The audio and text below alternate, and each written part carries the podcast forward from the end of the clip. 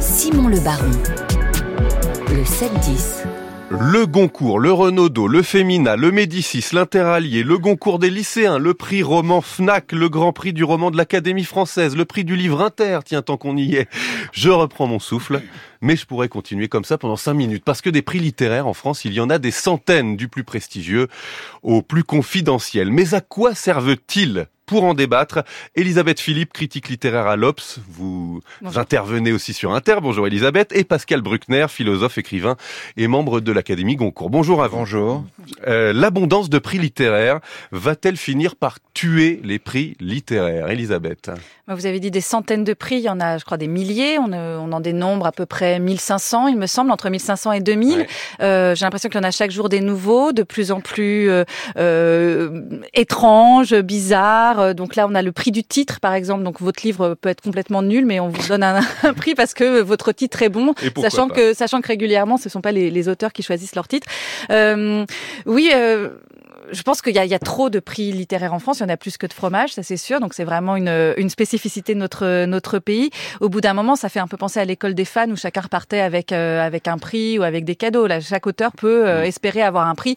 Après, c'est sûr que dans ce paysage, il y a ce qu'on appelle les grands prix d'automne, dont le, le Goncourt évidemment est le le fer de lance qui, euh, qui eux se distinguent et apportent une vraie, une vraie plus-value. Ah, Pascal Bruckner, vous êtes euh, dans le beau rôle puisque vous êtes juré du plus prestigieux, le Goncourt. mais, euh, ça sert vraiment à quelque chose, un, un prix littéraire? Alors un prix littéraire, oui, c'est essentiel parce que à l'abondance des prix répond l'abondance ou même la surabondance des livres. Il sort chaque année beaucoup de livres, beaucoup trop de livres. 466 euh, voilà, cette, en cette rentrée littéraire. Et juste pour la rentrée, oui. Et voilà. Et donc, si vous vous mettez du point de vue du lecteur, euh, on est perdu. Et les prix servent de boussole. Quand vous rentrez dans une librairie, vous avez un sentiment étrange. Il y a trop de livres et en même temps, il n'y en a aucun pour vous. Vous avez le sentiment que vous êtes exclu de cette euh, surproduction. Et donc, alors c'est vrai que les libraires ont mis maintenant euh, les coups de cœur, ces, petits, ces petites notices qui sont très utiles, mais les prix donc servent à la fois de boussole et de bouée.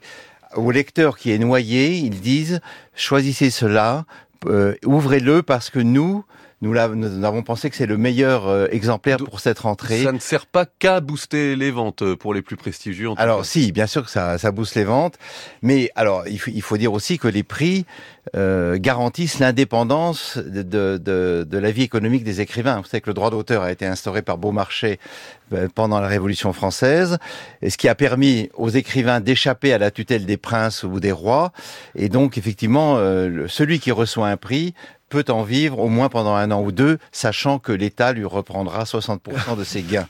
Alors quand même, le, Goncourt a été créé en 1903, le Fémina 1904, le Renaudot, le Renaudot 1926. Est-ce qu'il ne faudrait pas euh, un peu dépoussiérer tout cela, Elisabeth Philippe? Ça très certainement. Euh, effectivement, ça a été ça a été créé au moment où où il y a une forme d'industrialisation de, de, du, du, marché littéraire, en tout cas où ça s'est structuré comme un comme un marché. Ça, Sylvie Ducac a écrit euh, la littérature à quel prix l'a très bien montré. C'est vraiment une étude très intéressante sur les liens entre marché et prix littéraire. Ensuite, euh, oui, dépoussiérer euh, le fonctionnement des prix, ça serait, euh, à mon avis, une, bonne idée. C'est vrai que ça revient souvent, c'est un peu le serpent de mer dans les, discussions autour des prix littéraires, c'est l'idée de jury, d'instaurer des jurys tournants. on prend souvent en exemple le prix britannique, le très prestigieux prix britannique, le Booker Prize, qui renouvelle chaque année ses, ses, jurés. il n'y a pas besoin d'aller en Grande-Bretagne. Le, prix Vepler, par exemple, mmh. le fait aussi. Alors, je vais demander au, juré, euh, justement, qui est à la table dans le studio d'Inter, Pascal Bruckner, vous seriez prêt à céder votre, votre ah, siège prêt à céder ma place quand, quand on me le demandera. D'autant que c'est beaucoup de travail, c'est très fatigant. Mais, alors voilà, d'abord, le, concours, c'est un travail bénévole, comme beaucoup de prix. C'est des centaines de livres à lire chaque année. Et euh, on n'est pas payé. Les, les concours avaient songé à rémunérer les jurés.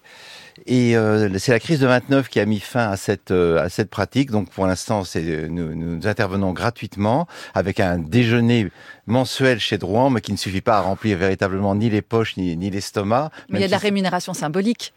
Oui, rémunération symbolique, mais vous savez, elle est tellement symbolique qu'on ne s'en rend pas compte. Non, mais de prestige ou de contrat peut-être plus intéressant euh, par les éditeurs. Ah, quand on est juré du concours, bien sûr, on est influent. C'est ça que vous voulez dire. Ou avoir ses œuvres réunies dans des collections prestigieuses, là où peut-être elles ne le mériteraient pas. Enfin, on sait très bien qu'il y a ce genre de, de, de rétribution. Euh, ce qui conditionne un contrat, c'est euh, votre comment dire, votre aura personnelle. C'est pas du tout le fait d'appartenir à un jury, parce que ça, c'est ça, ça, ne suffit pas pour les éditeurs qui sont dans un marché, comme vous l'avez très bien dit. Ça ne suffit pas à vous donner l'argent dont vous avez peut-être besoin. Donc le, alors les, les jurés tournants.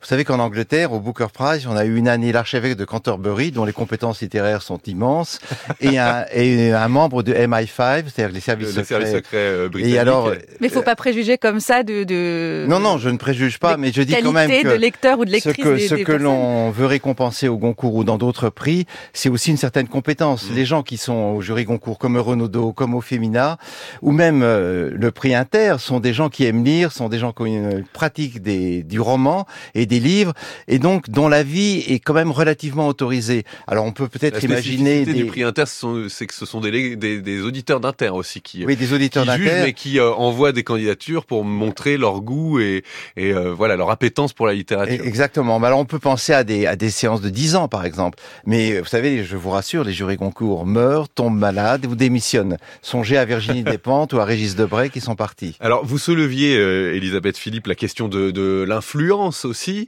euh, parfois de, de lobbying presque euh, des jurés, des jurys de ces prix littéraires. Euh, Est-ce que c'est toujours vraiment la qualité qui est récompensée? Euh, c'est difficile à dire. De toute façon, ça, ça reste très, très subjectif. Moi, j'ai quand même l'impression que depuis quelques années, euh, ce que consacrent les prix littéraires, les grands prix littéraires, les grands prix d'automne, c'est plus euh, des, des livres déjà très commerciaux, très installés justement sur euh, sur le marché, à quelques exceptions près, mais qui servent un peu d'alibi. Et, hum, et donc, je ne sais pas si c'est véritablement la qualité li- littéraire qui est, euh, qui est mise en avant, mise à l'honneur par les, les prix. C'est la prime aux grosses maisons d'édition, Pascal Pascal Bruckner? Alors il y a, il y, a, il y a une influence évidente des grosses maisons d'édition, mais quand même, si on regarde, euh, donc moi ça fait la quatrième année que je suis au concours, il y a quand même deux prix dont je suis très fier. C'est l'anomalie de- d'Hervé Letellier, euh, qui est intervenu en plein Covid et qui a fait un million cent mille exemplaires.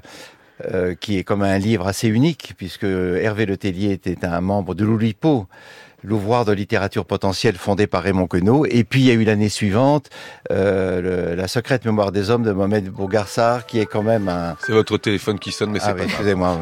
Alors oui, paru aux éditions Philippe Ray, qui est effectivement un petit éditeur Oui, indépendant, petit mais. Philippe Ray lui-même dit qu'il est un peu un alibi qui cache euh, quand même le- la, la prédominance des grandes maisons, notamment de Gallimard. La première liste du Goncourt, il y avait cinq livres Gallimard sur 16 titres. Sans, sans doute, C'était pas mais, très discret quand mais même. quand même, euh, ça a été un énorme succès et on a découvert un, un- un très grand auteur qui, à mon avis, a un, un avenir, un avenir dans la littérature. Euh. Donc c'est quand même, euh, vous voyez, comme là, c'est là, on est très fier d'appartenir Oui. à un jury quand on fait ce genre de découverte. C'est une pépite. Mais ce contre quoi il faut lutter, Elisabeth Philippe, c'est cette image que peut- peuvent renvoyer ces prix de- d'entre-soi, quoi. C'est ça que vous dites. Oui, bien sûr, même si je pense que les, les choses ont un peu, un peu bougé ou se font peut-être un tout petit peu plus discrètement. Je crois que Bernard Pivot a beaucoup œuvré, notamment pour, euh, pour assainir euh, le, le- le fonctionnement du, du prix Goncourt. Mais on a vu que ça n'avait pas suffi parce qu'il y a encore eu l'an dernier des, euh, des psychodrames dans, au sein de, au sein de l'académie, au sein du jury, toujours pour des, des histoires qui ressemblent à des, à des conflits d'intérêts. Alors au niveau littéraire, ça c'est pas, c'est pas extrêmement grave, mais,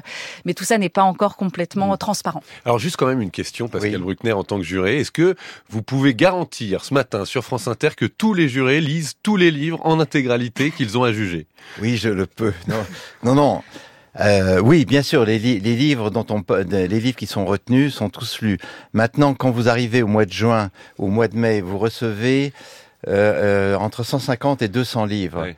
C'est c'est une tâche surhumaine, inhumaine. Alors, ce qui est très curieux, c'est que malgré cette euh, cette avalanche de, de bouquins, la, la sélection est, reste relativement la même pour les libraires et pour les différents jurés des prix.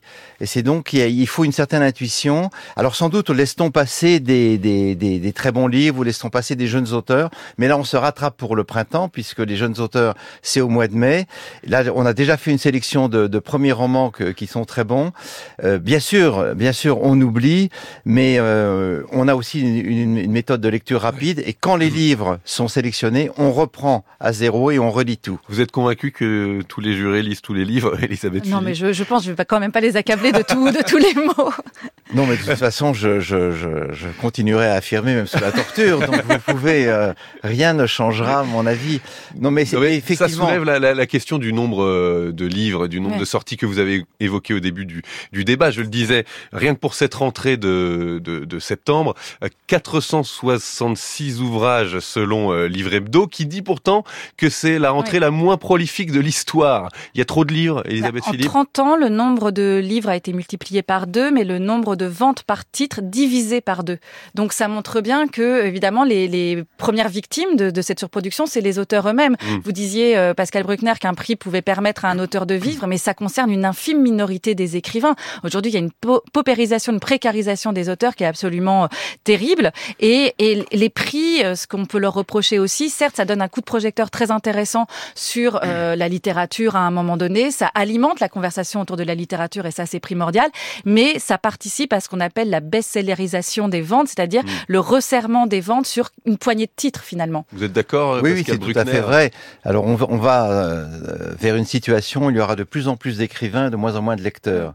Donc il y a une sorte de graphomanie qui s'est emparée de la France, mais pas seulement de la France, d'autres pays, puisque nous sommes un pays, une nation éminemment littéraire, où tout le monde a un manuscrit en stock. Ouais. Vous savez, moi, dans le métro, dans le bus, il y a toujours quelqu'un qui m'aborde en disant ah, je sais que vous êtes au concours, j'ai un très bon livre pour vous, et vous pouvez me donner votre adresse et je vous l'envoie. Alors, euh, parfois, on tombe sur des très bons, des, des, des, des très bons manuscrits, c'est sûr, mais vous savez, les éditeurs publient, je crois, un dixième de, de, tout, de tout ce qu'ils reçoivent. C'est des, milliers de, de, textes qui arrivent, et donc tout le monde veut être tout le monde veut être écrivain, tout le monde veut être peintre, tout le monde veut être cinéaste, tout le monde veut être acteur. C'est un peu la maladie des sociétés démocratiques. La contrepartie, c'est comme le disait Elisabeth, c'est qu'effectivement, euh, il faut travailler pour écrire, il faut travailler à côté parce que on, je crois qu'on ne peut plus aujourd'hui mmh. vivre de ses œuvres simplement en publiant un livre tous les deux ans. Allez, il nous reste 30 secondes. Une idée chacun pour donner un coup de jeune au prix littéraire. Elisabeth. Bah, je reste sur l'idée des jurys tournants et je pense la moyenne d'âge des, des ju... pardon, hein, c'est pas du tout pour faire de l'agisme, mais c'est de 63 ans, je crois, la moyenne d'âge des jurés, euh, des jurés euh, de Grand Prix littéraire. Donc peut-être faire rentrer un peu des un peu de jeunesse? Oui, Pascal Bruckner. Alors, bah, euh, non, mais c'est une très bonne idée. Simplement, la jeunesse ne veut pas rentrer au concours parce que la jeunesse espère avoir le prix concours. On a beaucoup de mal à recruter des jurés. Vous savez, c'est ça, c'est le problème. C'est un tel travail si, si, si peu rémunéré et euh, qui va vous priver de la perspective d'avoir le Grand Prix, que nous sommes ouais. obligés de frapper dans les 40, 50, plutôt dans les 50, 60 et bien au-delà. Vous le remettrez euh, mardi prochain, c'est ça mardi, le concours le 7 novembre. Chez oui. Drouan à Paris, euh, comme le veut la tradition. Les débats en un mot ont été sereins, euh, Les débats ont d'une sérénité azuréenne. oh, mais nous nous n'en doutons oui, pas. Cette année, nous nous sommes tous embrassés et aimés. Merci à vous, Pascal Bruckner, philosophe écrivain, membre de l'Académie Goncourt donc, et Elisabeth Philippe, journaliste littéraire sur Inter et à l'Obs.